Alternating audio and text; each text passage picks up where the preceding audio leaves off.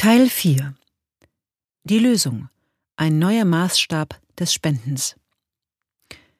Kapitel 8 Das eigene Kind und die Kinder der anderen. In ihrer Kurzgeschichte Die Rabenmutter aus dem Jahr 1895 erzählt Charlotte Perkins Gilman von einer Frau, die in ein unlösbares Dilemma gerät. Auf dem Weg hoch zu ihrem Haus entdeckt Esther Greenwood, dass ein Damm zu brechen droht.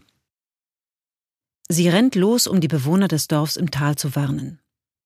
Auf dem Weg kommt sie an ihrem eigenen Haus vorbei, wo ihr Baby in der Wiege liegt und schläft.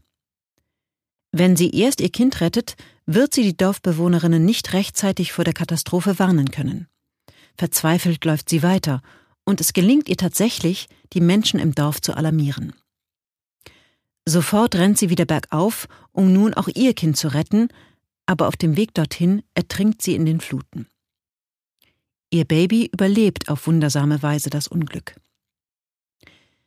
Die alte Mrs. Briggs, die selbst 13 Kinder zur Welt gebracht hat, fällt ein harsches Urteil über Esther. Sie sei eine Rabenmutter, weil sie das Leben ihres Kindes nicht über das Leben anderer gestellt hat. Ihre Tochter Mary Emilia hingegen erinnert an die 1500 Menschenleben, die Esther gerettet hat, und an die anderen Kinder, die in Gefahr waren. Mrs. Briggs ist entrüstet über die Ansichten ihrer Tochter und bleibt dabei. Eine Mutter ist zuallererst dem eigenen Kind verpflichtet. Die Geschichte wirft schwierige Fragen auf. Was sind die Pflichten von Eltern unter solchen extremen Umständen? Gibt es einen Moment, in dem unsere Verpflichtungen anderen gegenüber schwerer wiegen als die gegenüber unserer eigenen Familie? Natürlich soll man seine eigenen Kinder lieben, keine Frage. Es wäre in der Tat falsch und gegen unsere Natur, das nicht zu tun. Und wir stehen in der Pflicht, uns um ihre Bedürfnisse zu kümmern, sie zu ernähren, ihnen ein Dach über den Kopf zu geben, sie zu kleiden und dafür zu sorgen, dass sie eine gute Ausbildung bekommen. Aber was ist, wenn wir das Leben hunderter anderer Menschen retten können? Glücklicherweise werden die wenigsten von uns je mit einer solchen Frage konfrontiert. Für uns geht es eher um das Dilemma, ob wir ein Veto einlegen sollen, wenn unsere Kinder sich das allerneueste Spielzeug wünschen oder Klamotten von einem angesagten Label. Wir stehen höchstens vor der schwierigen Entscheidung, ob wir unser Kind in die nächstbeste und ausreichend gute wenn auch nicht gerade hervorragende Schule schicken sollen, oder doch lieber auf die zugegebenermaßen erstklassige, aber eben auch teure Privatschule. Das Geld, das du sparst, wenn du dich jeweils für die günstigere Variante entscheidet, kannst du spenden und so dazu beitragen, dass fremden Menschen das Leben gerettet wird. Aber steht die Verantwortung für deine eigenen Kinder nicht doch über den Verpflichtungen, die du Fremden gegenüber hast, egal wie groß deren Not ist? Zal Krawinski stand genau vor diesem Dilemma. Er war sein Leben lang ein sehr beschäftigter Mann. Er hat sozial auffällige Kinder an einer Schule in Philadelphia unterrichtet, zwei Doktorarbeiten geschrieben und an der University of Pennsylvania Vorlesungen über den englischen Dichter John Milton gehalten. Nebenher fand er außerdem noch Zeit, sein Geld so geschickt in Immobilien anzulegen, dass er mit Mitte 40 über ein Portfolio verfügte, zu dem Einkaufszentren und andere Anlagen im Wert von 45 Millionen Dollar gehörten. Um seine Frau und seine Kinder abzusichern und außerdem die Frau seiner Schwester, legte er einen Teil seines Vermögens in Treuhandfonds fest. Dann verschenkte er den Rest vor allem an Hilfsorganisationen mit Fokus Gesundheit. Er behielt nur das bescheidene Haus der Familie in Jenkinstown bei Philadelphia und rund 80.000 Dollar in Aktien. Er gibt kaum Geld für sich selbst aus. Zeitweise besaß er nur einen einzigen Anzug, den er für 20 Dollar in einem Second-Hand-Laden gekauft hatte. Als er zu mir ins Seminar kam, sagte er, es war mir plötzlich absolut klar, dass ich mein gesamtes Geld weggeben und auch meine Zeit und meine Energie vollständig für den guten Zweck einsetzen muss. Tatsächlich war selbst dies für Krawinski noch nicht genug.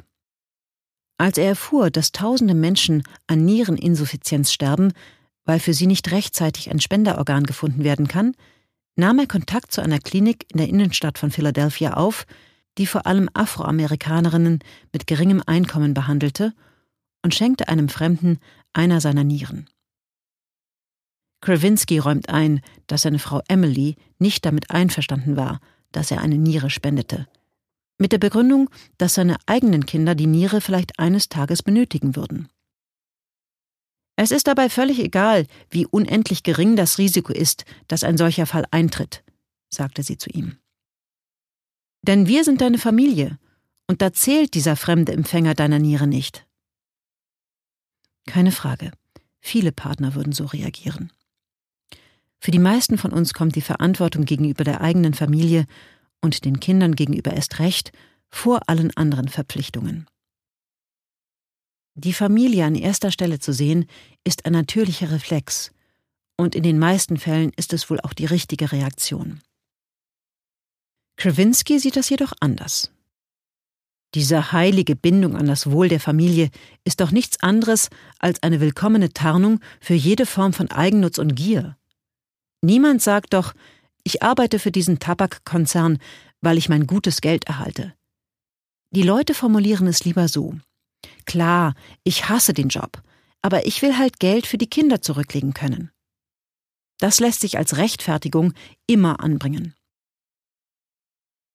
Meine Studierenden empfinden Krawinskis bedingungslose Selbstlosigkeit als verstörend. Vor allem die Spende seiner Niere. Aber er rechnet ihnen vor, dass die Wahrscheinlichkeit für ihn, als Folge der Organspende zu sterben, etwa bei 1 zu 4000 liegt. Wenn er sein gesundes Organ einem Menschen vorenthalte, der im Sterben liegt, bedeutet es ja, dass er sein eigenes Leben für 4000 Mal wertvoller halte als das eines Fremden. Ein Missverständnis, das Krawinski als obszön beschreibt. Ein Teil der Studierenden reagiert eher defensiv auf Krawinskis Vortrag und meldet Zweifel an seiner Darstellung an.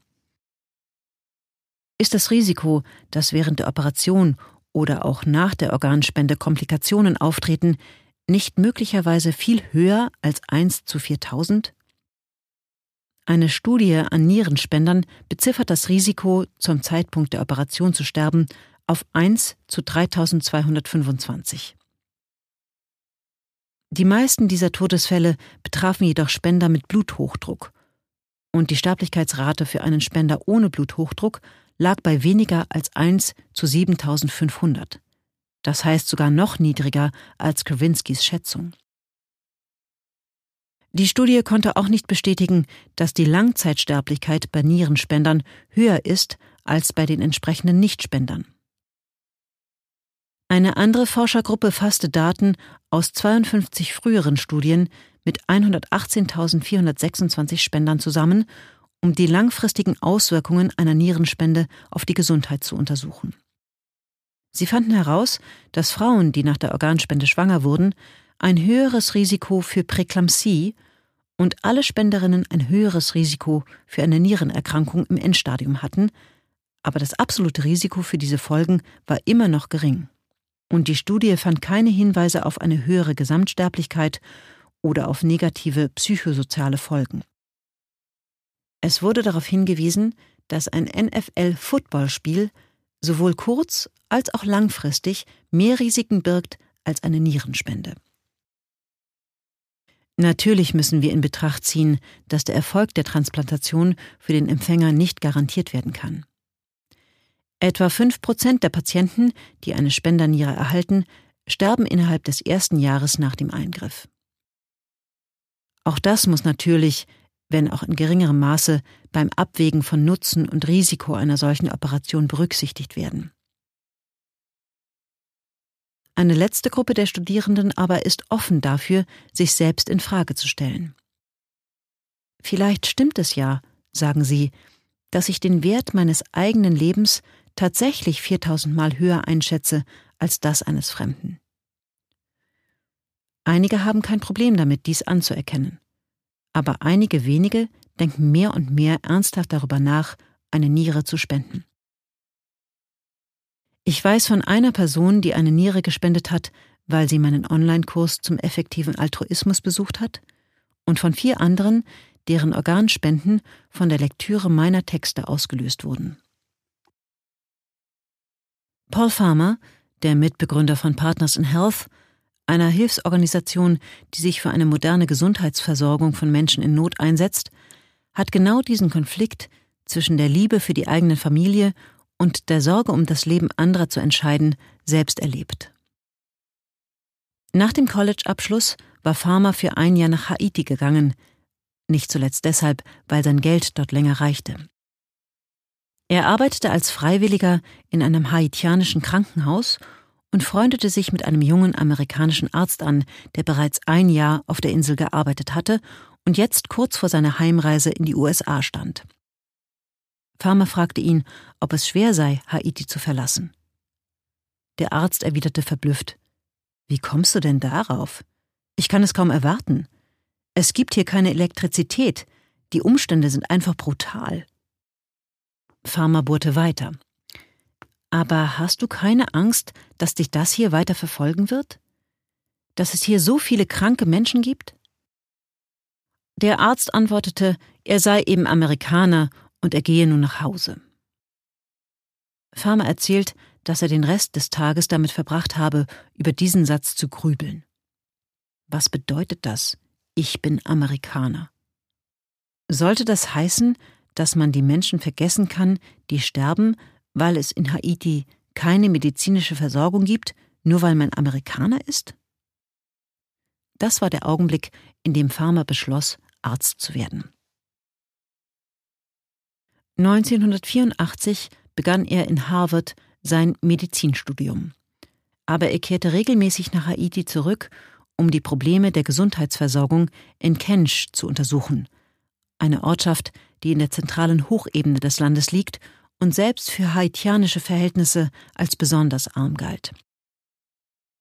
In dieser Zeit lernte Farmer Tom White kennen, der einer der größten Philanthropen in Boston war.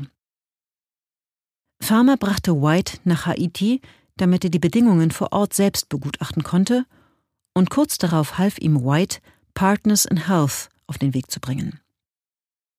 Während der Anfangsjahre war White der wichtigste Geldgeber der Hilfsorganisation. 1993 bekam Farmer von der MacArthur Foundation eines der hochbegabten Stipendien verliehen, samt Scheck über 220.000 Dollar, mit dem er machen konnte, was er wollte. Er gab den gesamten Betrag an Partners in Health weiter. Nach Abschluss seiner Ausbildung arbeitete er als Dozent in Harvard, in der medizinischen Anthropologie und als Arzt in Brigham am Women's Hospital in Boston, in der Abteilung für Infektionskrankheiten. Sein Gehalt und die Honorare für seine Vorlesungen spendete er vollständig an Partners in Health. Die Organisation wiederum bezahlte seinen Unterhalt und steckte den Rest der finanziellen Mittel in Projekte. Als er noch nicht verheiratet war, schlief Farmer im Keller der Geschäftsstelle. Seine Behausung in Kench war so schlicht, dass er nicht einmal heißes Wasser hatte. In Haiti musste Farmer manchmal stundenlang querfeldein laufen, wenn er Patienten besuchen wollte, die weit ab der Straßen leben. Wer ihn fragte, ob Aufwand und Nutzen da in einem vertretbaren Verhältnis stehen, bekam von ihm vorgehalten, dass seiner Ansicht nach ein Leben nicht mehr oder weniger wert sei als ein anderes. Wenn er aus dieser Welt der einfachen Hütten und der unterernährten Babys, die gerade einmal 700 Meilen zurück nach Miami flog und dort auf die schick gekleideten Menschen traf, die darüber klagten, wie viel sie abnehmen müssen, wurde Farmer richtig wütend. Gibt es einen stärker sichtbaren Kontrast zwischen armen Ländern und Industrienationen? Was ihn am meisten ärgerte, war das, was er schon bei dem jungen Arzt so befremdlich fand, der sich gerade anschickte, Haiti zu verlassen. Wie können die Menschen ihr Mitgefühl verlieren, alles auslöschen, sich an nichts erinnern wollen? Farmer heiratete Didi Bertrand, die Tochter des Dorflehrers in Kench, und als er 38 Jahre alt war, bekamen sie eine Tochter, die sie Catherine nannten. Kurz darauf konnte er das Leben eines Babys nicht retten, als es bei einer Geburt Komplikationen gab. Farmer brach in Tränen aus und musste den Raum verlassen. Als er darüber nachdachte, warum er so reagiert hatte, wurde ihm klar, dass es die Vorstellung war, dass dieses tote Baby Catherine hätte sein können. Heißt das, dass du deine eigene Tochter mehr liebst als diese anderen Kinder? fragte er sich selbst. Der Gedanke wühlte ihn sehr auf, denn er war bis dahin wie selbstverständlich davon ausgegangen, dass er absolute Empathie für alle Kinder empfand, die er als Arzt behandelte. Jetzt festzustellen, dass er sie nicht auf dieselbe Weise liebte wie seine eigene Tochter, empfand er als Mangel an Mitgefühl. Tracy Kidder, der später Farmers Lebensgeschichte aufschrieb, stellte diese harsche Selbstkritik in Frage und meinte, was er denn entgegnen würde, wenn ihm jemand vorhielte, wie kommen Sie nur darauf, dass Sie so anders sind als alle anderen und fremde Kinder genauso lieben können wie ihre eigenen? Farmers Antwort Sehen Sie, alle großen Religionen sagen, dass man seinen Nächsten lieben soll wie sich selbst. Ich sage jetzt, sorry, geht nicht. Aber ich werde mir weiter die allergrößte Mühe geben. Und das tut er tatsächlich. Farmer reist viel und ist oft von seiner Familie getrennt. Er hat immer ein Foto von Catherine dabei, aber auch ein Bild von einem seiner kleinen Patienten aus Haiti, der etwa genauso alt ist und an Unterernährung leidet. Kidder hat Farmer einmal begleitet, als er Frau und Kind besuchte, die zu dieser Zeit in Paris lebten. Didi war gerade damit beschäftigt, in den Archiven der französischen Sklavenhalter das Schicksal ihrer Vorfahren zu erforschen. Kidder erinnert sich an einen besonders denkwürdigen Moment, als Farmer gerade angekommen war und mit Catherine spielte. Didi wusste, dass ihr Mann nach Moskau weiterfliegen wollte, wo Partners in Health an einem Projekt zur Bekämpfung der Tuberkulose beteiligt war. Sie fragte ihn, wann er abreisen wollte. Gleich morgen früh, erwiderte Farmer. Didi gab nur einen tiefen Seufzer von sich und Farmer bedeckte seinen Mund mit beiden Händen. Es war das erste Mal, schrieb Kidder, dass ich ihn völlig sprachlos und fassungslos erlebte. Wenn Farmer nicht so viel Zeit mit seiner Familie verbringt, wie er es eigentlich möchte, dann nur deshalb, weil er von diesem einen Gedanken getrieben ist. Wenn ich nicht hart arbeite, dann wird jemand sterben, den ich eigentlich retten könnte. Er will es einfach nicht hinnehmen, dass Menschen an Krankheiten sterben, die sich problemlos behandeln lassen. Das ist für ihn Sünde. Wenn es um die Armen geht, ist keine Überstunde zu viel, sagt Farmer. Wir strampeln uns ab, um wenigstens die schlimmsten Versäumnisse wieder gut zu machen.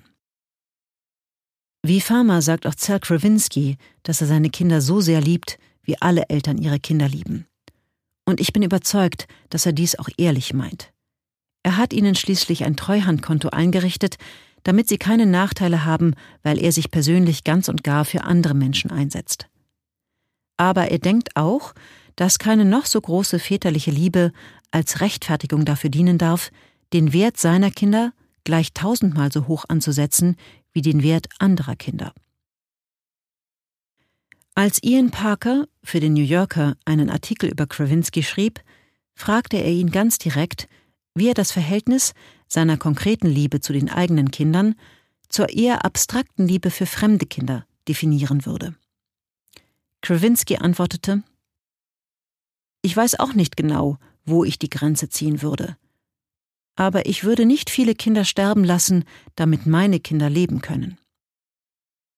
Doch dann fügte er hinzu Ich denke nicht, dass auch nur zwei Kinder sterben sollten, damit eines meiner Kinder ein sorgenfreies Leben genießen kann.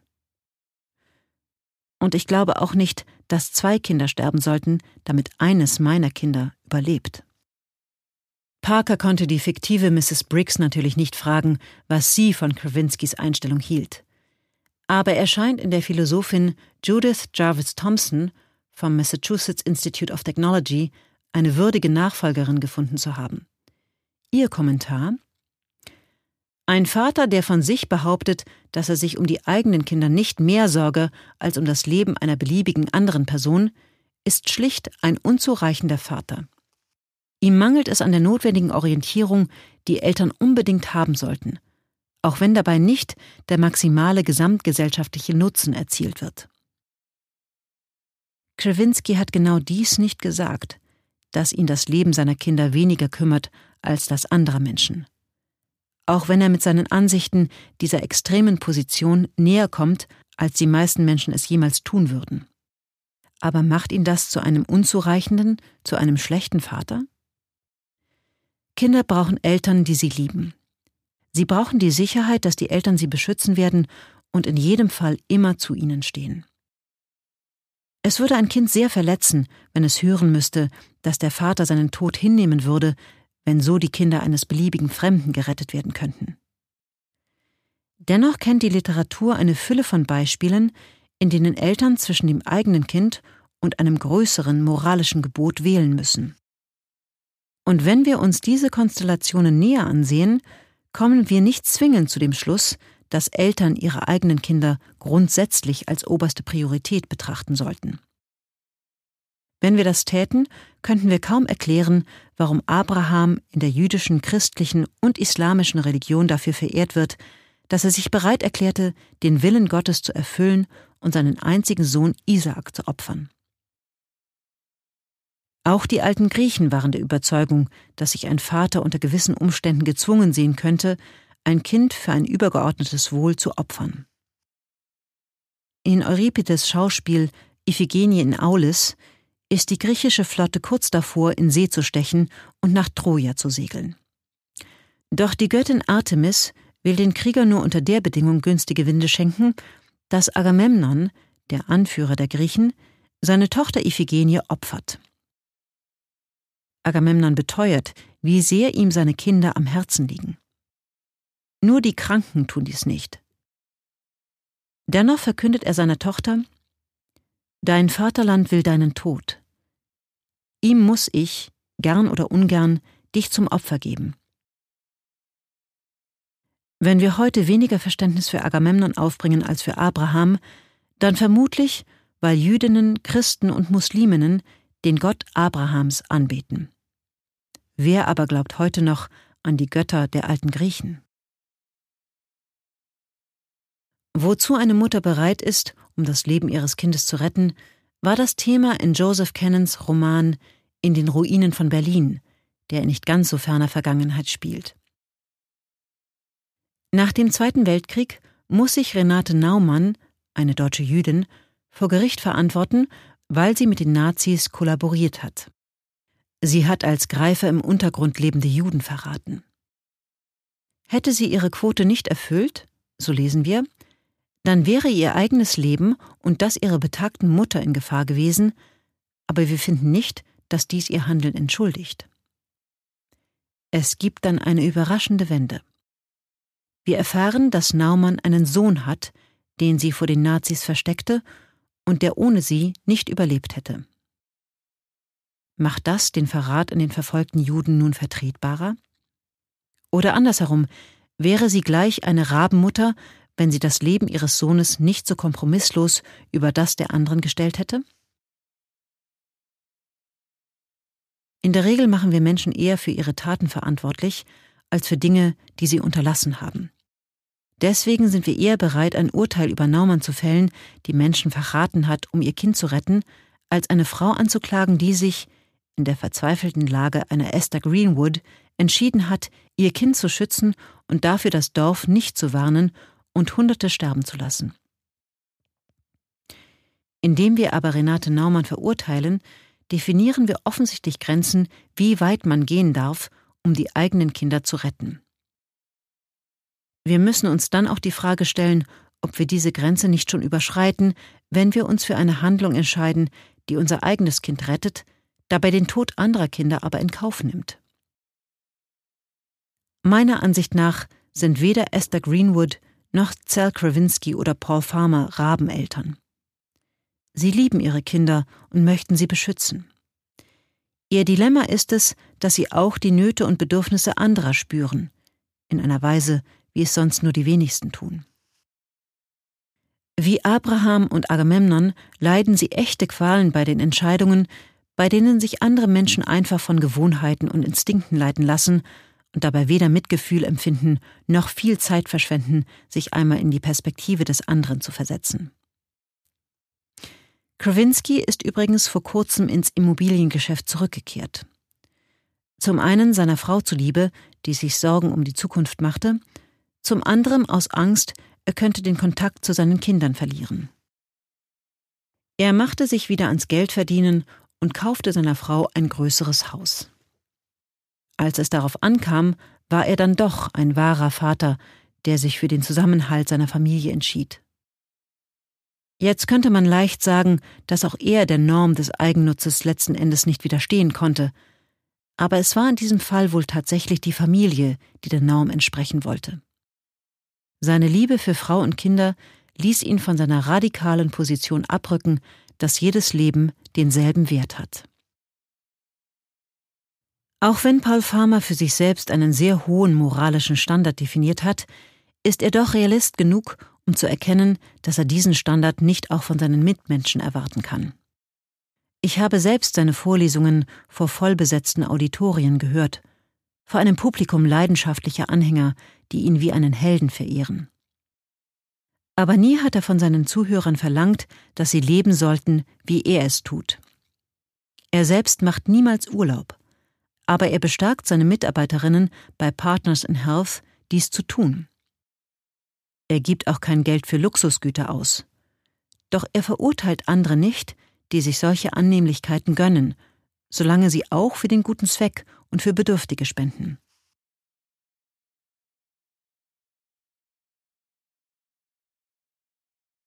Partners in Health Mitbegründer Jim Kim meinte zu Tracy Kidder, er ist inspirierend für uns alle. Aber wir dürfen nicht verlangen, dass alle so sind wie er. Wenn die Armen erst darauf warten müssen, dass lauter Leute wie Paul auf der Bildfläche erscheinen, bis sie ein funktionierendes Gesundheitssystem bekommen, dann sind sie echt erledigt. Mit anderen Worten, wir müssen unsere moralischen Ansprüche möglicherweise etwas niedriger ansetzen, wenn wir wollen, dass mehr Menschen sie erfüllen können. Chuck Collins, Enkelsohn des legendären Wurstfabrikanten Oscar Mayer, wurde in den Kreis der 1% der reichsten Amerikaner hineingeboren. Als er 16 Jahre alt war, erfuhr er, dass er einen Teil des Meyerschen Familienvermögens erben würde. Er wuchs in einem wohlhabenden Vorort von Detroit auf, aber er wusste, dass viele Menschen in derselben Stadt ein ganz anderes Leben führten als er. Und das fand er ungerecht. Noch bevor er eine Familie gründete, hatte er den Großteil seines Vermögens bereits gespendet. Die Leute sagten zu ihm In Ordnung, du kannst mit deinem eigenen Leben so unvernünftig sein, wie du willst, aber nicht auf Kosten deiner Kinder. Collins gab dann seine Standardantwort, dass Eltern ständig Entscheidungen für ihre Kinder treffen. Und sein Entschluss, dass sie nicht sein Vermögen erben sollten, sei eben eine solche Entscheidung. Meine Kinder wuchsen mit großen Privilegien auf. Stabile Familienverhältnisse über Generationen, Zugang zu Bildung, Finanzkompetenz und schlicht einer weißen Hautfarbe, sagte er. Nur werden sie nicht erben. Collins feste Überzeugung, dass es nicht gut für Kinder ist, Reichtum einfach zu erben, war ein Grund dafür, dass er Responsible Wealth ins Leben rief. Eine Organisation für die fünf Prozent der besten Verdienerinnen in den USA, die sich für faire Steuern einsetzen. Genauer, für höhere Steuern auf ihre eigenen Einkünfte. Heute ist er Senior Scholar am Institute for Policy Studies und leitet dort das Programm Inequality and the Common Good, zu Deutsch die Ungleichheit und das Gemeinwohl. Zusammen mit Bill Gates Sr. ist er Autor des Buches Wealth and Our Commonwealth, zu Deutsch Wohlstand und Gemeinwesen, in dem sich beide für eine Erbschaftssteuer aussprechen. Collins gibt zu, natürlich müssen wir für unsere engste Familie sorgen, fügt dann aber hinzu, Sobald bei Ihnen alles passt, müssen wir den Kreis ein wenig erweitern. Ein erweiterter Familienbegriff ist ein radikales Konzept. Aber wir geraten als Gesellschaft in schwieriges Fahrwasser, wenn wir nicht erkennen, dass wir alle im selben Boot sitzen. Das klingt nach einer vernünftigen Position, einer, die nicht so sehr im Widerspruch zur menschlichen Natur steht. Aber alles passt ist sehr vage ausgedrückt.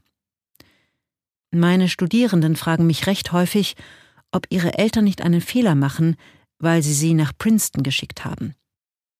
Ohne Stipendium kostet ein Studienjahr 2019-2020 geschätzt 73.450 Dollar.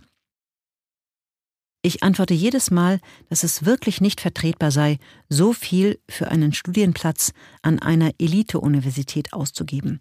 Es sei denn, man sieht die Studiengebühren als eine Investition, von der nicht nur die eigenen Kinder, sondern die Gesellschaft insgesamt profitieren wird.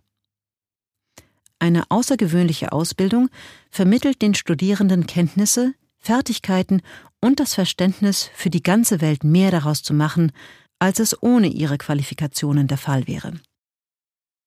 Es nützt der Welt insgesamt, wenn es mehr Menschen mit solchen außergewöhnlichen Fähigkeiten gibt.